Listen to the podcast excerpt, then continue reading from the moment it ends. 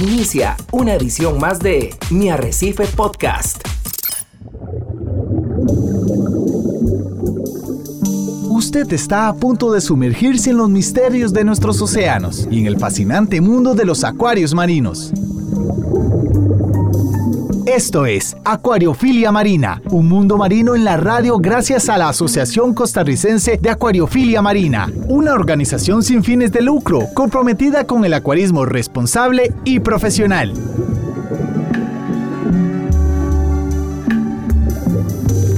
¿Qué tal amigos de Monumental, la radio de Costa Rica? Es un verdadero placer en esta mañana de sábado que nos volvamos a saludar como todas las semanas, los sábados a las 9 de la mañana en este programa que se llama Acuariofilia Marina, un programa de la Asociación Costarricense de Acuaristas Marinos que busca concientizar un poco acerca de las prácticas responsables del acuarismo en aquellas personas que hemos decidido ser parte de este hobby y también busca darle voz y comunicar muchos de los esfuerzos que se hacen en el, en el área de recursos naturales, muy específicamente en el área de rescate de los recursos marinos, tanto fuera como dentro de nuestro país.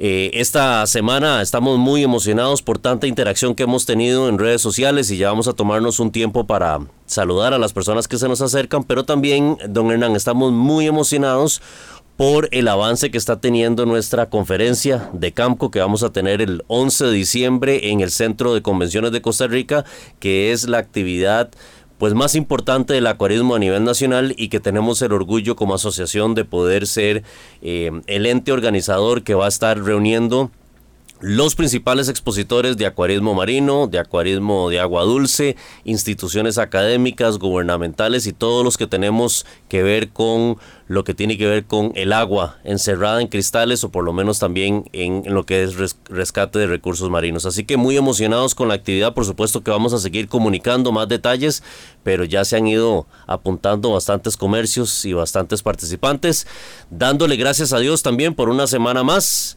bien acompañados en el Control Master Monumental con Pablo Díaz. Voy a saludar a don Hernán Sofeifa, que ya lo veo bien acomodado y con un buen café aquí disfrutando. Buenos días, don Hernán. Muy buenos días, Ricardo, y muy buenos días a usted que nos escucha desde su vehículo, desde su lugar de trabajo, desde su hogar y aquellos que son acuaristas, como siempre les decimos, aprovechemos este día sábado para hacer nuestras rutinas de mantenimiento, cambiecitos de agua, control de nutrientes, medir parámetros, limpiar cristales, etcétera. Y sí, Ricardo, muy complacidos de que después de dos años de no realizar la expo de acuariofilia en Costa Rica y la conferencia, estemos nuevamente ya en la planificación y ejecución para el 11 de diciembre en el Centro de Convenciones de Costa Rica.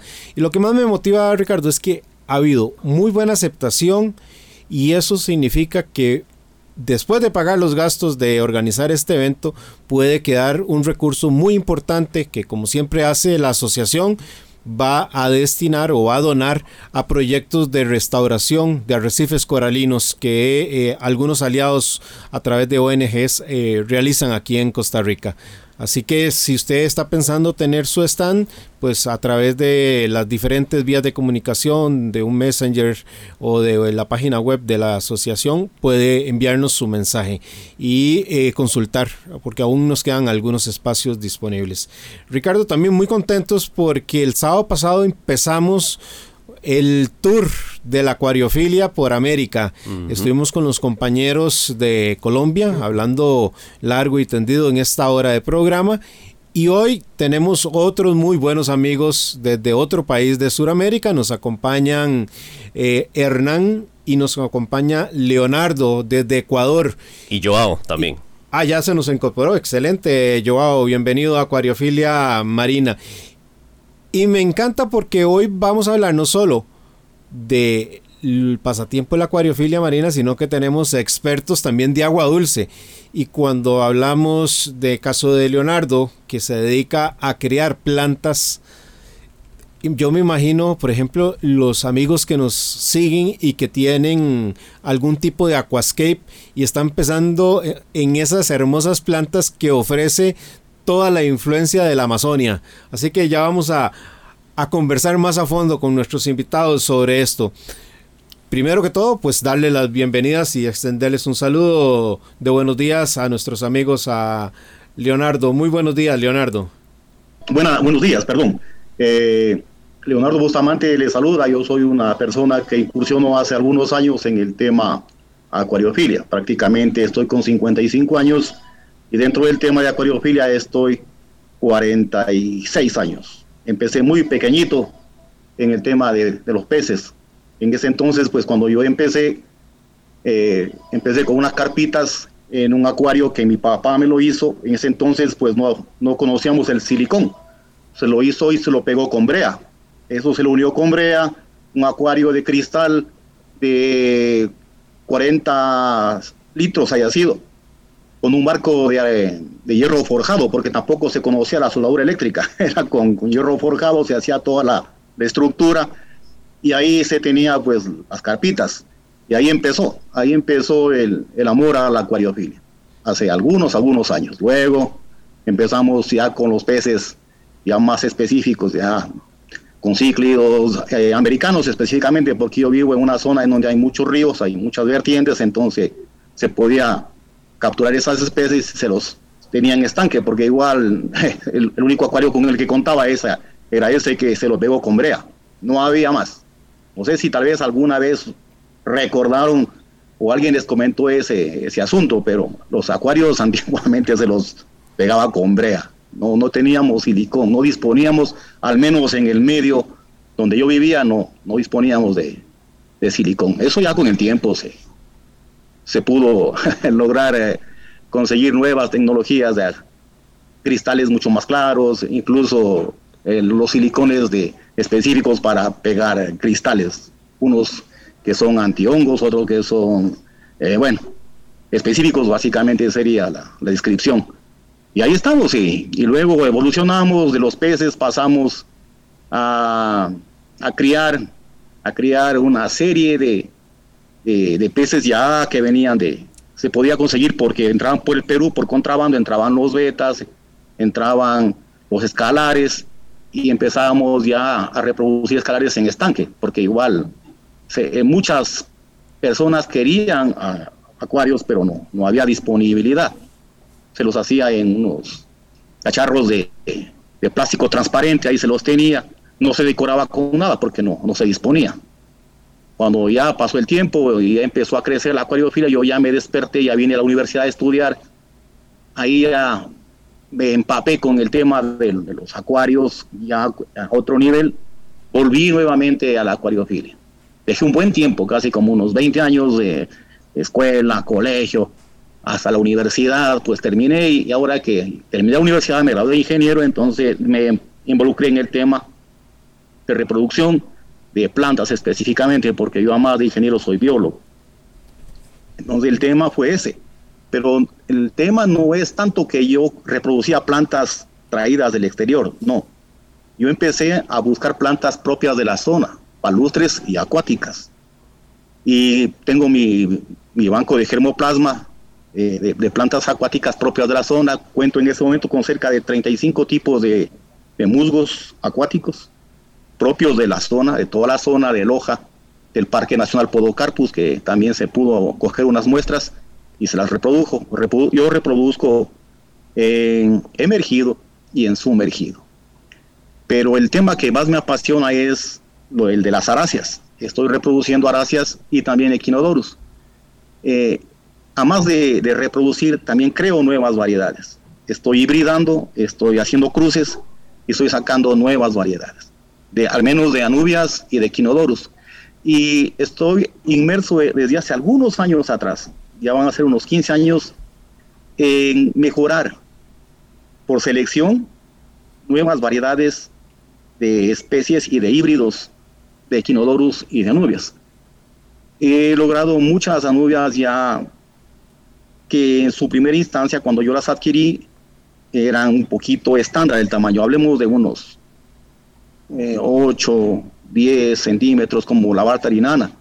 Ahora tengo unas Golden Hair mucho más pequeñitas, o sea, prácticamente son micro, como las pueden ver ahí. Esta maceta tiene como unas 40 plantitas. Entonces eso es, he manejado lo que es temperatura, lo que es eh, humedad, lo que es radiación solar. He hecho travesura y media, tengo mis técnicas para tratar de, de ir buscando la que más pequeña. Entonces, vamos sacando la más pequeña y de ahí los basales se van haciendo más pequeños y algo por el estilo. Hemos logrado obtener eh, algunas variedades de, de, plantitas que no son tan grandes como cuando llegaron de, Europa o del Asia. Obviamente, todas las plantas, toda la, eh, ¿qué le digo? Las, plantas, sí, que, que, es lo que me dedico, esas ingresan es por el Perú por cambios, como yo estoy cerca de la frontera, entonces tengo amigos en el Perú y ellos hacen cambios conmigo de plantas, ellos pues sí pueden importar. Para el Ecuador es prácticamente imposible importar. Las trabas que tiene el país para importar plantas es, es muy, muy grande. Así como para especies de peces, no, no es fácil. Para poder importar eso, uy, es, es un via crucis interminable. Entonces, yo he crecido con las plantas es básicamente por el cambio que se hace con los amigos que están en la frontera. Como yo prácticamente estoy a cinco horas de la frontera, eh, se me facilita. Lo mismo que, por ejemplo, le facilitaría a Hernán con Colombia. Él está al norte, entonces es más fácil para Hernán traer de Colombia. Muy bien. En cambio, a mí me es más fácil traer bien, de Perú. Leonardo, quisiera presentar ahora a Hernán, mi tocayo, Bienvenido Hernán, un gusto que nos acompañes en Acuariofilia Marina. Hernán, fuera de tener un buen conocimiento con el tema de los marinos, conduce un grupo de WhatsApp muy importante que le ayuda a que las personas sean más profesionales y más responsables con los organismos de los acuarios marinos. Bienvenido Hernán. Muy buenos días compañeros con todos. Sí, eh, nosotros estamos incursionando lo que es la acuariofilia marina un poco de corales y peces. Pues la verdad, todo un tiempo de lo que yo inicié de esto de la acuariofilia fue desde muy pequeño, digámoslo así, porque mis padres era siempre la excursión de la pesca, eh, eh, salidas de cacería. Bueno, entonces desde muy pequeño ya salía, todo ya miraba lo que eran los peces y me traía los más pequeños. Y en las pozas o donde se lavaba ropa, yo ahí hacía mis acuarios. diría así, entonces ahí era prohibido lavar cuando estaban mis peces. Pues eh, no se conocía nada, estamos hablando por lo menos 40 años atrás, no conocíamos nada por acá por Ecuador. Esos tiempos no había algún post o algún canal o los medios que hoy día pues, nos mantenemos ¿no? más informados. Pues de eso acá fue poco a poco, fui a trabajar, ya mejor dicho, estudiante, ya fui conociendo cómo se podía mantener algo, una idea de los acuarios de agua dulce. Entonces transcurrió unos siete o unos diez años, a donde ya me perfeccioné bastante en agua dulce. Eh, sería después unos ciertos tiempos donde ya incursioné en la mayoría de agua dulce, como que llegué hasta ahí. Y algún rato, una sorpresa fue que cuando fui a un sector que se llama La Tolacá, y miré lo que era pececitos de agua salada. Entonces llamó la atención, pero como manifiesto, nunca hubo una literatura hace unos 15 años, entonces ¿cómo se podía uno ilustrar? Con el inglés que venían los productos, pues venía uno algo, algo. Pero lastimosamente, como cada bien saben, es prohibido, no está regulado, todo lo que venga es bajo cuerda, como se llama, pues se compraba peces enfermos. Los uno se llevaba al domicilio, se trataba de tener las mejores cosas, a pesar que no había nada que lo puedan instruir, ni el que vende, el que vende decía, lleve, no hay problema, su comercialización. Entonces, la verdad que era el acuario marino era un mito en esos tiempos, algo que no, casi nadie por el precio y por lo que tenía que saber, ¿no? Más que nada. Bueno, entonces en este caso poco a poco se fue haciendo unos 10, 20 años atrás se comenzó a estudiar en lo que se podía, a tal punto que ya llegué a trabajar cuestiones de comercialización internacional y llegué a hacer contactos con personas de habla española allá en Estados Unidos y comenzaron a instruirme. Bueno, de eso acá se ha venido un poquito más proyectando, se ha ido tratando de sacar adelante el hobby, pero lastimosamente, sea por gubernamentales que es prohibido, todo lo que viene viene de Perú, vienen peces un poquito maltratados por el transporte, son 24 a 36 horas y el precio, pues como últimamente un pez no es nada barato en lo marino, entonces ha bajado jóvenes aparte. Otra parte que, bueno, las entidades gubernamentales acá, pues realmente no nos han molestado así que digamos, los peces podemos tenerlos, podemos, pero nuestro domicilio, pero nunca exhibirlos. Si los exhibimos, vamos en contra del biosistema. Lo bueno que en este caso los señores entes que nos regulan, no ha habido el asunto de expropiación o captura, porque bueno, algún rato hubo un problema así, pero ellos vieron que para poder tener un pez marino o capturar para que sobreviva, no tenían los medios, entonces han desistido. Mientras no se ataque a nuestra fauna nacional, ¿no? Porque realmente uno se ha creado grupos o se ha estado interviniendo, es para mejorar la vida tanto de peces y corales, porque la gente piensa que, bueno, pone esto, esto y ya va a tener y, va a criarle. No es así. Entonces, al tener el costo tan alto, porque no podemos importar con papeles, viene con sobreprecio, viene con enfermedades. La gente que opta por meter mano al biosistema de nuestros mares, pero ¿qué sucede? Ellos no conocen, es peor, porque pensaba señor Hernández Sofeifa, que capturar de nuestras costas es lo peor que puede ser. Si interviene, se mete mano al biosistema, se degrada el biosistema, hacemos un daño. Entonces la gente, uno se ha creado estos grupos y se ha tratado por algunos medios y no intervenga ahí, no intervenga. Bueno, en la parte esta de lo legal, pues realmente cuando sí miran que se está extrayendo corales y peces nativos de nuestras costas, sí ha intervenido. Por esa parte sí, porque no hay aún educación, no hay educación sobre cómo llevarlos, cómo cultivarlos, cómo criarlos. En eso hemos estado, en eso seguimos eh, tratando de sacar un poquito más el joven marino, que realmente es mito por los precios, ya que como digo, puede traer bajo cuerda, pero no se puede traer eh, legalmente. Si se trae legalmente, le piden hasta partida de nacimiento del que, capturó. Entonces son leyes de hace 40 años que no se han modificado. Y más que todo, los señores animalistas, pues los que más nos han atacado, donde no comprenden realmente, y más que todas las personas que están tras un escritor de estas instituciones son personas como un abogado o qué sé yo, es una persona ingeniera que no sabe nada de ello. Tal vez hay uno que otro que sabe, llama biólogo, pero no conoce a ciencia cierta cómo es el biosistema, no conoce cómo mantener esto en un, en un sistema cerrado, diríamos.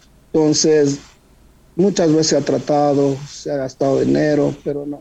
Prefiero que el pez esté muerto que solo venda por libras a que el pez lo pueda reproducir, exportar.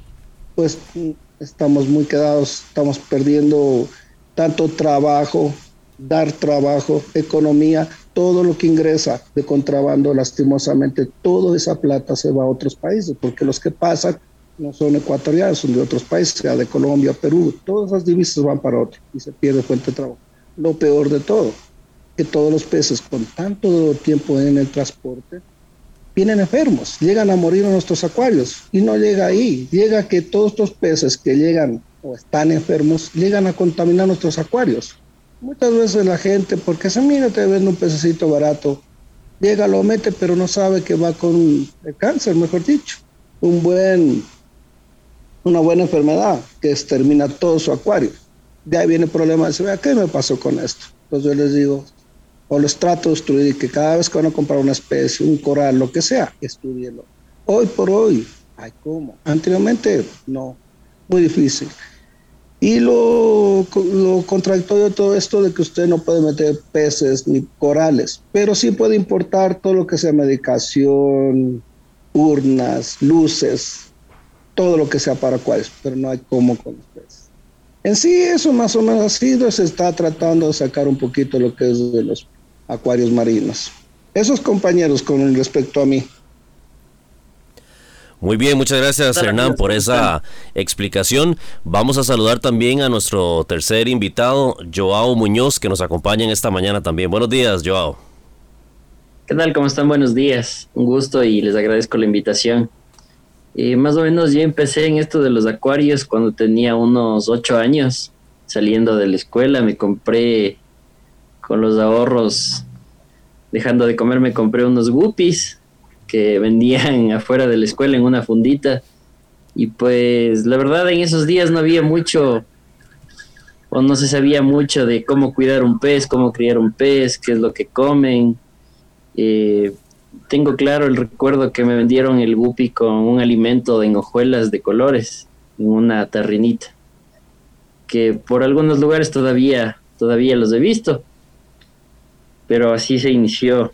Y al pasar de los tiempos se dio que mi papá tenía una vidrería entonces, en esos días ya había silicón, ya era un poco más, más fácil el, el, acceso a un acuario. Entonces, le molesté por un tiempo hasta que me, me ayudó con un acuario. De ahí para acá eh, ha pasado ya como 22 años.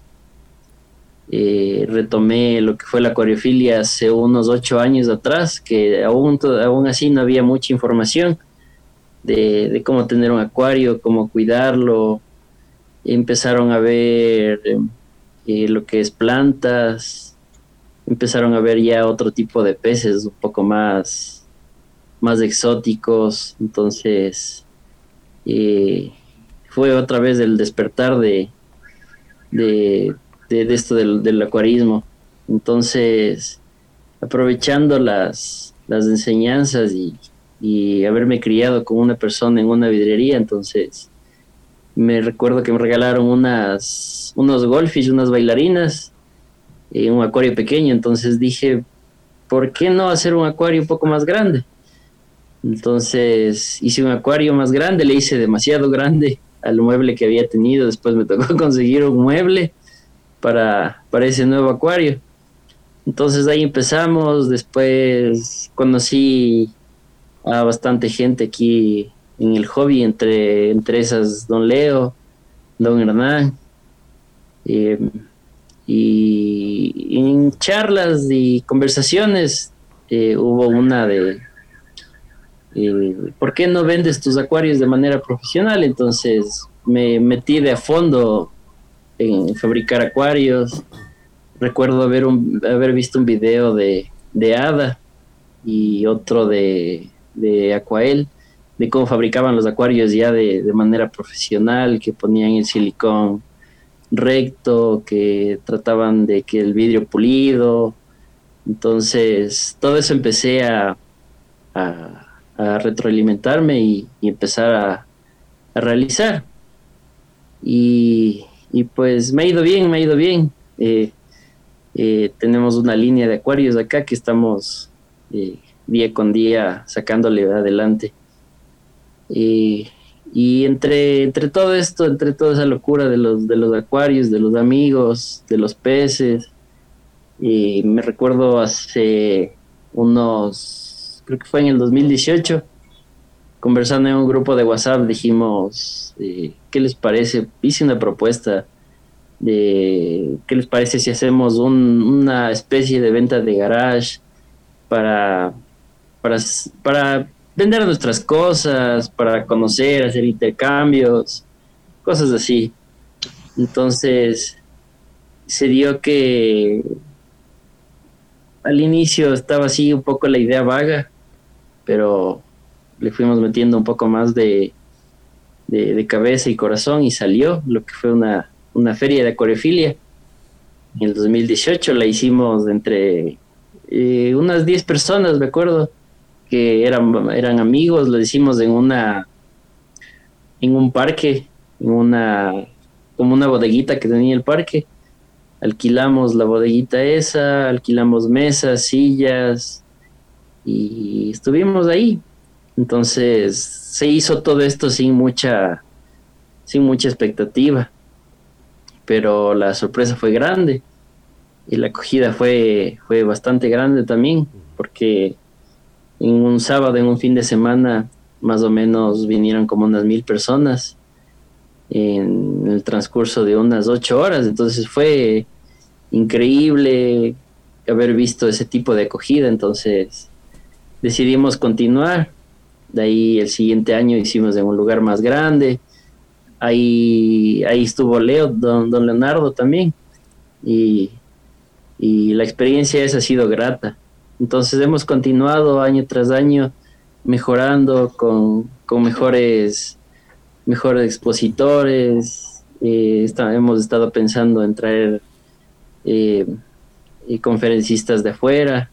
Nos ha estado yendo perfecto. Entonces, eso, eso soy Joao, para servirles. Eh, y la feria se llama Expo Feria de Acuariofilia. Este año lo vamos a hacer también el 26 y el 27 de noviembre acá en Quito. Muy bien, Joao. Eh, qué hermosa historia nos cuenta y, me hace ir mentalmente, don Hernán, al inicio de Camco, de nuestra feria, eh, cómo iniciamos nosotros en, en, básicamente lo que le llamamos acá un salón comunal en uno de las eh, localidades del país, pequeño, pero con mucho cariño empezamos a emprender esa, esa visión como asociación y empezamos a ver la respuesta del entusiasmo de la gente. Así que, Joao, yo le comprometo a usted y le ofrezco a don Hernán Azofeifa, un expositor latinoamericano de los mejores que tenemos en la región Hispanoamérica, de hecho, para que lo inviten a llegar allá a Ecuador. Yo sé que sería un punto muy alto, como siempre ha estado. De hecho, don Hernán ha sido un conferencista ininterrumpido en los diferentes campos que hemos tenido y a través de su blog de Mi Arrecife comparte mucha información con mucha gente que lo sigue en los diferentes países. Pero bueno, con esta introducción tan hermosa que hemos tenido, vamos a irnos al corte comercial porque ya nos vence el tiempo. Nos separamos unos minutos y ya casi volvemos con más acá en Acuariofilia Marina. Mi Arrecife Podcast. Estamos de regreso en Acuariofilia Marina, hoy con amigos del Ecuador conociendo un poquito de la experiencia de lo que es el pasatiempo en el Ecuador, don Ricardo. Don Hernán, la semana pasada iniciamos esta gira virtual y hablamos de Colombia, un país que limita en su territorio eh, oceánico, la parte oceánica que tiene, con Costa Rica. Y hoy hablamos con otro país que también limita con nosotros, como es Ecuador. Así es. Y, no, limita nada más eh, a nivel de océano, sino que también es un país que así como nosotros se siente muy orgulloso de un tesoro natural que es conocido a nivel mundial. Nosotros comúnmente hablamos de la isla del Coco como un, un tesoro que tenemos invaluable en nuestras costas y Ecuador también es muy bendecido en ese sentido. Cuenta con el archipiélago de Galápagos, que es una formación de islas donde 13 de ellas son las más grandes que se tienen en una extensión específica que inclusive puede, puede abarcar los 10 kilómetros cuadrados. De 1 a 10 kilómetros cuadrados son las 13 principales, pero tiene muchísimas islas alrededor de eso y que representa uno de los corredores más importantes por la riqueza de naturaleza que tiene y la riqueza marina que tiene. Así que qué gran lugar para que sigamos esta, esta gira virtual que tenemos acá en Acuariofilia Marina. Correcto, Ricardo. Y quiero quedarme con unas palabras de despedida que hacía, creo que fue Sebastián de Colombia, quien nos decía que las cosas que no se miran no, no se preservan, no se aprecian. Y eso me trajo a la mente ese día sábado, hoy, hoy es ocho días, el tema de, Darwin, que está muy vinculado precisamente con, las Galápagos. y, me trajo a memoria a Charlie Verón. Se le puso Charlie por el diminutivo de Charles Darwin. Charlie Verón es el precursor y descubridor del triángulo de arrecifes en el Asia y tiene a su haber más del 70% del inventario de los corales del planeta. Toda una gran personalidad eh, que ha estado inclusive en las asambleas de Naciones Unidas abogando por la protección de los eh, arrecifes. Y decía en una entrevista que le hicimos a Charlie Verón, que si por él fuera, él llevaría un acuario a toda escuela que existiese en el planeta para que los eh, niños conocieran la riqueza, la vida marina. Y él, lo hemos hablado aquí en Acuariofilia, Ricardo, cuando hemos dicho que si usted no ha hecho snorkel, que si usted no ha hecho buceo, difícilmente aprecia lo que hay bajo el agua para protegerlo que nos es muy fácil volver la vista a la selva, a las montañas y ver la deforestación para tomar eh, un poco de acción y decir no puede continuar esto. con los arrecifes coralinos es más complicado porque no todo mundo tiene eh, contacto. Y creo que en este tour que hacemos por eh, Sudamérica y Centroamérica, nos vamos a ir dando cuenta de las acciones que en los diferentes países están tomando para ser acuaristas más responsables, más profesionales y que este pasatiempo realmente es un instrumento de educación. Eh, ahora retomemos eh, la conversación, por ejemplo, con Leonardo, que nos hablaba de ese inventario de eh, recursos que está haciendo y cómo eso también a futuro permite preservar especies desde la perspectiva de las plantas y la acuariofilia. Y antes de pasar con nuestros invitados nuevamente, don Hernán, y para retomar el, el asunto rápidamente de el, Galápagos. Usted recuerda que participamos hace unos dos o tres años en una exposición con el expresidente de Colombia, Ernesto Samper, que hablaba sobre la biosfera em, de la Reserva de la Biosfera de la UNESCO. el archipiélago Galápagos viene a ser parte de todo este compendio natural de riqueza increíble que inclusive fue eh, declarado Patrimonio Natural de la Humanidad en el 76 y parte de la Reserva de la Biosfera de la UNESCO desde el 84. Y entonces qué interesante sería escuchar de nuestros invitados que ya usted lo planteaba es cómo toda esta riqueza la llevamos a enriquecer las prácticas de conservación a nivel de país y protección de los recursos que ya lo vimos en Colombia, pues no es tan fuerte a pesar de que eh, Ernesto Samper es un expresidente de Colombia y escuchábamos de nuestros invitados la semana pasada de las contradicciones que hay en las prácticas y la doble moral que usted muy bien señalaba. Pero bueno, que sean nuestros invitados que nos cuesten la realidad de Ecuador en estos momentos. Bueno, en el tema plantas o plantados o aquascaping, que es a lo que yo me, me dedico o que yo me involucro, pues yo sí tuve la oportunidad de trabajar en la Universidad Técnica Particular de Loja para montar un banco de germoplasma, en ese entonces era de orquídeas. Y ahí yo aproveché que, que cuando hicimos el censo poblacional y georreferencial de las orquídeas del Parque Nacional Podocarpus, que es una reserva ecológica muy protegida, por cierto, ahora pues las leyes son mucho más drásticas y en verdad ahora sí se protege, ahora sí la gente está metida ahí con los guardaparques, y todo esa, ese armatoste de, de seguridad, ya no se permite el saqueo de las especies de ninguna clase, animal o vegetal.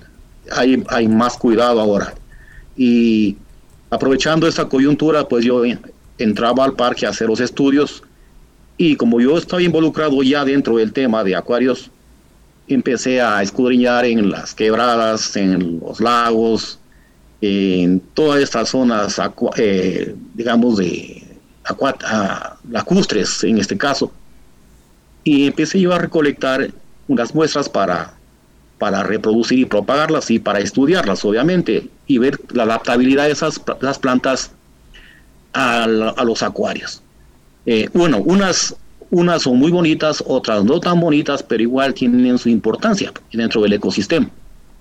Así que prácticamente hemos reintroducido en algunas zonas en donde ya no existían ese tipo de plantas por efectos ya sea de construcción de casas, de eh, destrucción por el tema ganadería, por el tema eh, cultivos, pero ahora la gente está retomando de alguna manera rescatar esos espejos de agua, esos focos de agua en donde eh, eso ha mejorado incluso el sistema de, cultivos y de ganadería. Ahora la gente ya lo protege. Y bueno, yo me he tomado la libertad de ir, ir reintroduciendo esas plantas que en, su entonces pasados estuvieron y que ahora ya no estaban. Yo he tenido esas, eh, esa suerte de ir y, ver cómo, cómo nuevamente se adaptan a la no obviamente a las condiciones con las que en primera instancia evolucionaron, sino que pues ahora tendrán que adaptarse a las nuevas condiciones que no son tan, tan buenas como cuando eso era una selva o una montaña cerrada.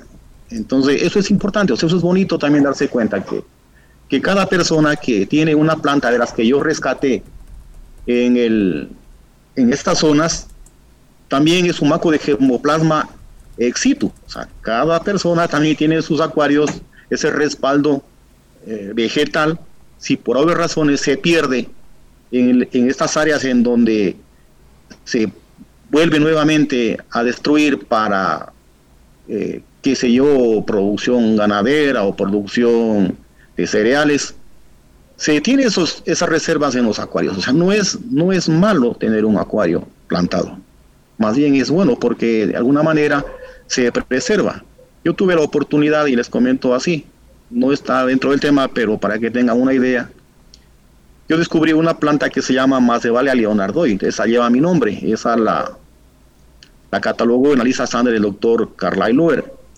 Ya, es una planta, yo encontré tres, tres testigos, no hubieron más. Hemos buscado, hemos peinado la zona y nunca más se encontró. Esos testigos los tiene Ecuagénera, yo les di a Ecuagénera para que ellos los preserven y gracias a Ecuagénera esos testigos están por todo el mundo.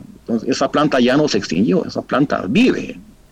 Con el tiempo se la podrá reinsertar nuevamente a su, hábitat natural, aprovechando que ahora ya hay más protección de, de, estas, de estas condiciones eh, ambientales.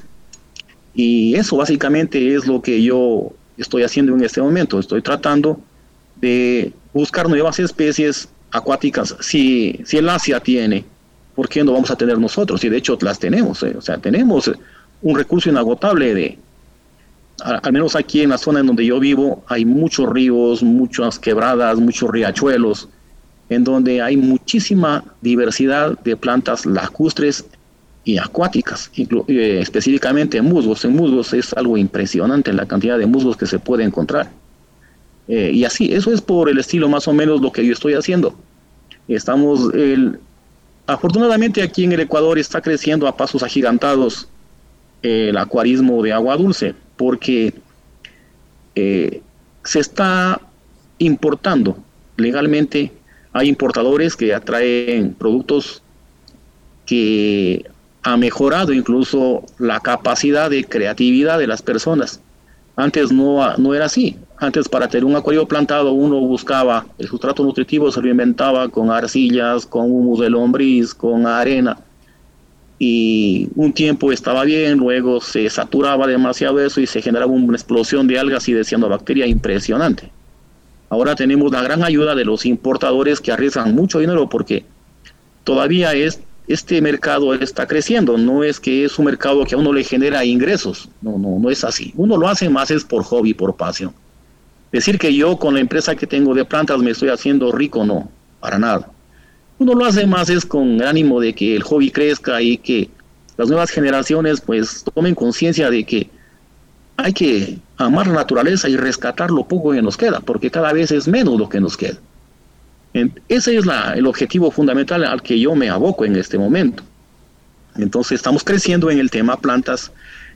Si Dios lo permite, este año vamos a concursar algunos ya para el IAPLS, que es un concurso a nivel internacional, mundial, digámoslo así, que se hace en el Asia. El año pasado participaron tres, este año pensamos participar unos diez, y así vamos creciendo. Vamos creciendo para que la gente se vaya motivando de alguna manera y le coja más amor al hobby. Eso es lo, que, lo que estamos tratando o propendiendo a, realizar en lo que es el tema acuariofilia aquí en el país. Con respecto a los peces, no me involucro mucho en el tema, me gustan los peces, de hecho yo tengo peces tetras, pero el enfoque mío y el hobby mío y el trabajo y la actividad a la que yo me, me dedico más es a lo que es plantas, a lo que es aquascaping, o sea, lo que es diseño paisajístico acuático. Eso es más o menos una aclaración de lo que estoy haciendo. Perfecto, muchas gracias eh, Leonardo. Hernán, con el tiempo que ya tienes en la acuariofilia marina, si, si esa es una retrospectiva de lo que al inicio veías en el Ecuador, en las tiendas eh, que puedan haber disponibles por allá en Quito, eh, los equipos, los suministros que en aquella época tenían. Ya Leonardo nos decía que su papá le armó una pecera con, con brea en vez de usar silicona. Eh, ¿Cuánto has visto vos cambiar, Hernán, el acuarismo marino eh, al día de hoy con la llegada de un mundo más global, con acceso a las comunicaciones? ¿Cómo, ¿Cómo ha cambiado la acuariofilia marina en el Ecuador? Enormemente. Sí, es. Pues sí ha cambiado más que nada, más que la tecnología, diríamos las redes sociales. Un pilar muy fundamental, ya que, digamos, se trae algún equipo, pero anteriormente eran equipos obsoletos, digámoslo, para, para el día de hoy, ¿no? Y no se sabía cómo era su compensación, volumen, cuánto iba, digamos, un skimmer, a esquimar. Entonces, yo digo más por eh, la comunicación, los sistemas electrónicos, hemos avanzado, hemos avanzado un poquito en tecnologías, ¿no? Eh, porque, eh, digamos así, anteriormente no se encontraba un skimmer, así se encontraba, se encontraba una cierta tienda que eran muy costosísimos. Para hoy, con la apertura que se ha hecho, se puede traer mejores equipos, se ha perfeccionado un poquito mejor, ha avanzado, pero no lo suficiente, lastimosamente, porque, digamos así, podemos tener buenos equipos, buena tecnología, pero no podemos tener los peces, que es la base fundamental, o los corales. Estoy de acuerdo, ¿no? A donde se debe tener un poquito de concienciación de que hay muchas personas que traen, qué sé yo, un pez león, dicen, no, es que no lo puedo uno y lo bota al mar. Entonces en esa parte sí ha sido muy bien la administración de, nuestro estado, donde se ha regulado esas partes, pero sí ha mejorado un poco. Más que todo, yo digo, por este, redes sociales, la tecnología, en esa parte se ha ayudado bastante. Pero lastimosamente aún Ecuador no despegan lo que es la acuariofilia marina. Eso le diré al señor Hernán. Muchas gracias, eh, Hernán. Joao, cuando yo me voy para atrás, cuando empecé con mi acuario marino, hará 22 años atrás, y, en el grupo de la asociación, eh, siempre que tocan este tema, me hace una gracia, preocupación, porque mantener un acuario con la silicona por 22 años eh, no deja de preocupar eh, el día en que comience a fallar esa silicona.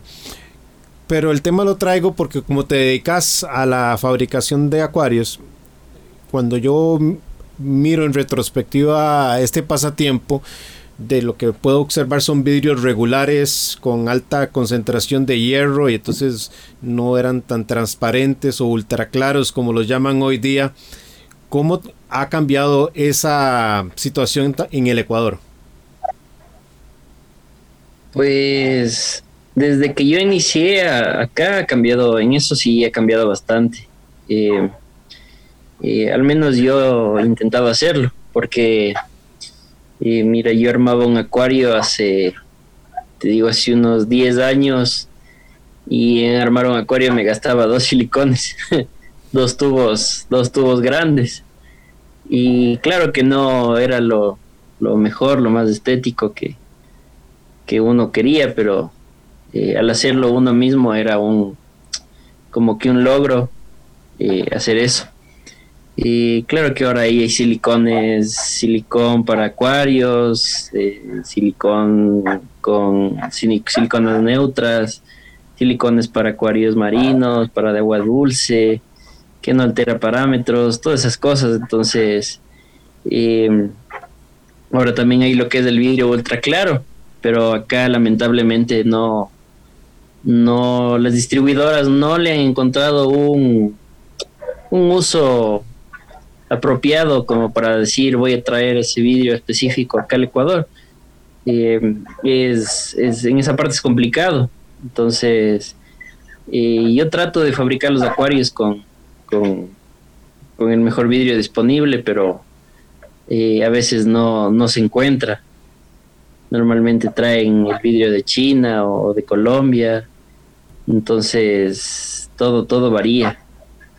Pero en cuestión de, acabados, de uno, uno ya es más, más profesional, porque también ahora ahí eh, el internet es un, un gran un gran apoyo que tuvimos porque, eh, qué sé yo, no, no sabíamos armar un acuario de, de, un metro por 60 por 60 porque usted iba a una vidrería y quizás el señor de la vidrería le vendía un acuario en vidrio de 6 milímetros, que al momento que usted ponía el agua eso se, se reventaba y se iba a reclamar y le decían, no sé, yo, usted me dijo que le arme así y pues yo hice lo que usted me pidió.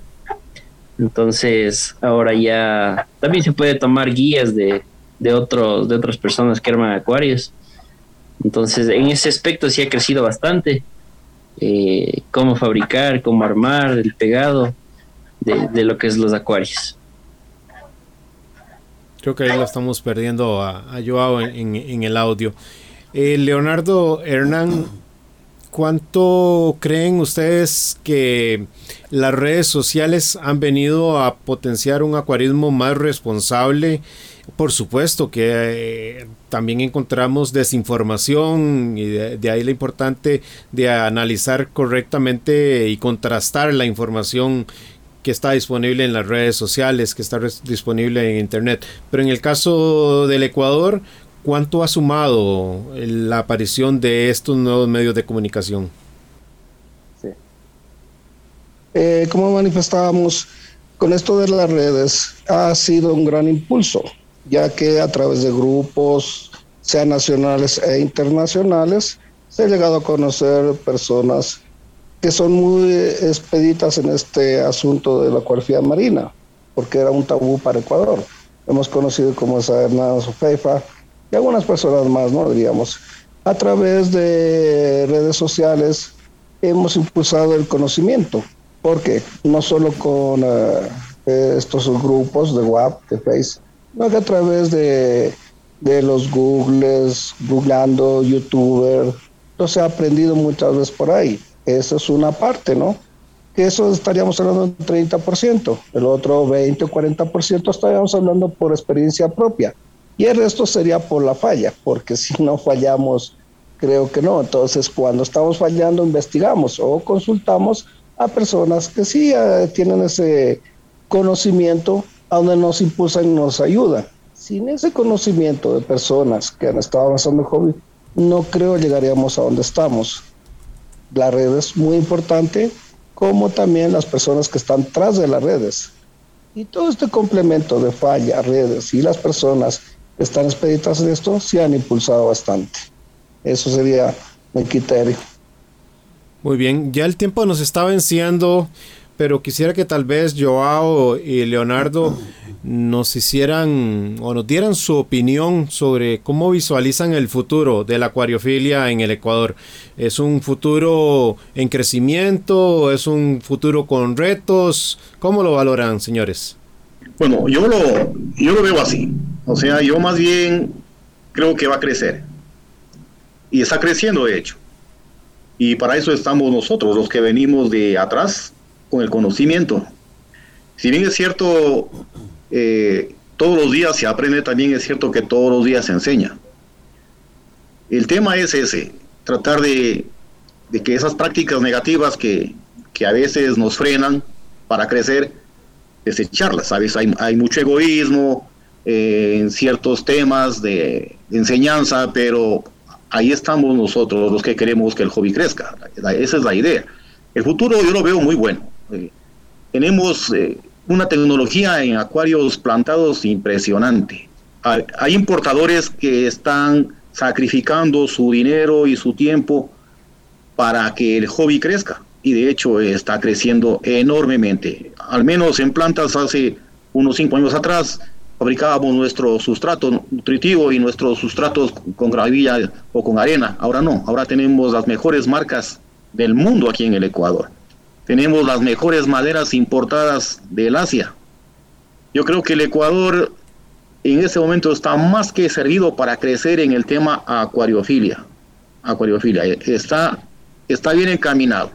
Esperemos que las leyes gubernamentales nos faciliten de alguna manera crecer y que no entorpezcan el desarrollo del hobby, pero para eso tenemos que unirnos, o sea, formar un solo equipo y crecer como sociedad y crecer también como una hermandad de acuariofilia. Esa sería mi, apreciación con respecto al crecimiento de, la acuariofilia. Y de hecho, sí, estoy yo convencido de que va a crecer. Y está creciendo, está creciendo y, a pasos agigantados. Muy bien. Muchas gracias, eh, Leonardo Joao. Pues como dijo Leonardo, estamos, eh, somos una burbuja a punto de explotar. Entonces, eh, diferentes tiendas, diferentes personas han estado poniendo su, su granito de arena para que esto suceda. Entonces todos indistintamente hemos estado aportando en algo al, al acuarismo.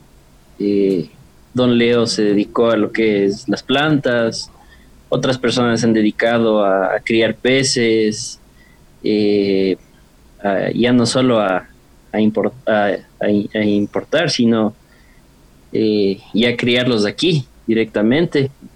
Eh, y pues nosotros, eh, con, mi, con mi esposa y mi persona, eh, hemos estado haciendo la, feria también por, por amor al hobby, porque así inició, ya que hay personas que no, no conocen mucho de, esto de los acuarios, porque a veces se, se mal asesoran o hay personas que solo venden por vender.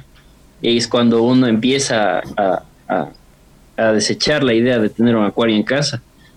Eh, yo tuve en lo personal algunas malas experiencias de que tenía un golfis y me vendían un ciclo y decían, sí, sí, vaya nomás, eh, llévele a su casa, ¿no? Y no, no, no, le prometo que no le va a pasar nada. A la final terminaban muriéndose los dos peces que uno tenía.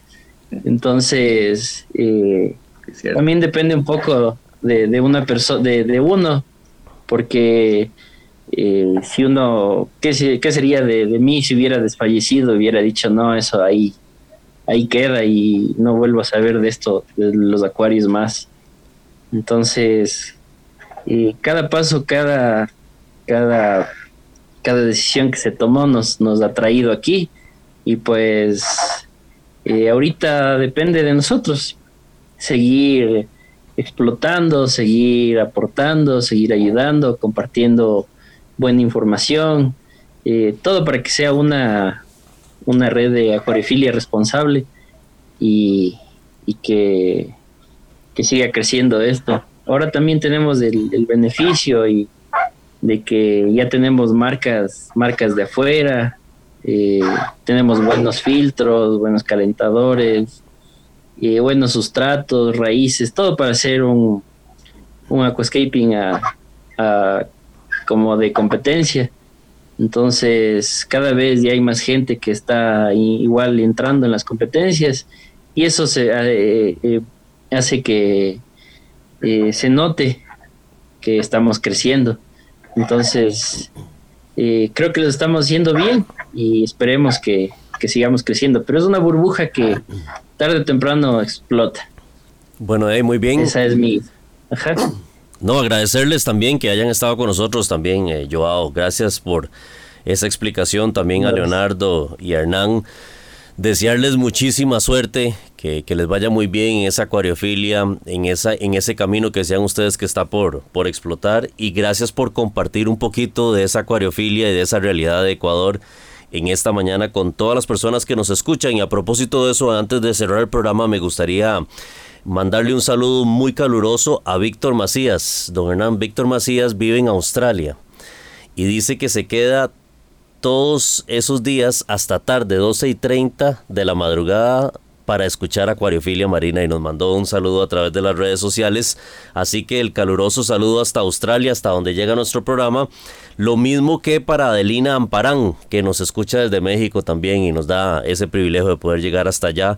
Y a todas las personas que nos eh, saludan, que le dan like a nuestras publicaciones, muchísimas gracias porque es una forma de seguir interactuando, seguir compartiendo ese conocimiento que ya lo decía Joao, eh, Joao y Leonardo también, que es tan importante que es parte de lo que queremos hacer con este programa. Así que gracias a todos los que nos escucharon a través de las ondas radiales. Gracias por ser parte de Acuariofilia Marina una semana más.